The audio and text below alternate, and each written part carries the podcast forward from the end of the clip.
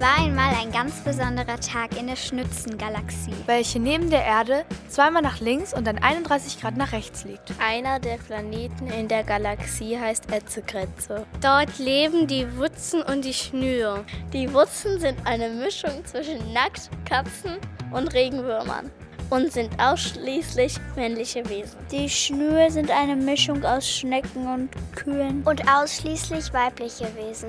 Die Schnür und die Wutzen vertragen sich nicht besonders gut. Es kommt immer wieder zu Streitereien. Normalerweise halten sie sich voneinander fern. Aber wenn sie in die Schule gehen, treffen sie immer wieder aufeinander. Und dann geht es los.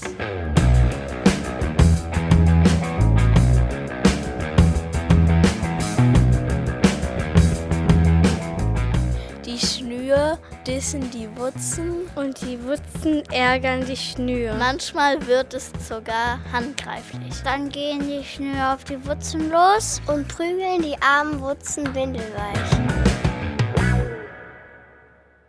Eines Tages standen sich die Schnür und die Wurzen mal wieder auf dem Schulhof gegenüber. Da machten die Schnür den Wutzen ein überraschendes Friedensangebot. Wenn ihr uns einen guten Witz erzählt, schließen wir Frieden, okay? Die Wutzen waren einverstanden. Okay, hier kommt der Witz. Was ist das? Es fliegt durch die Luft und macht Mus, Mus.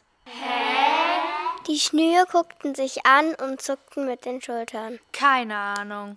Das ist eine Biene im Rückwärtsgang.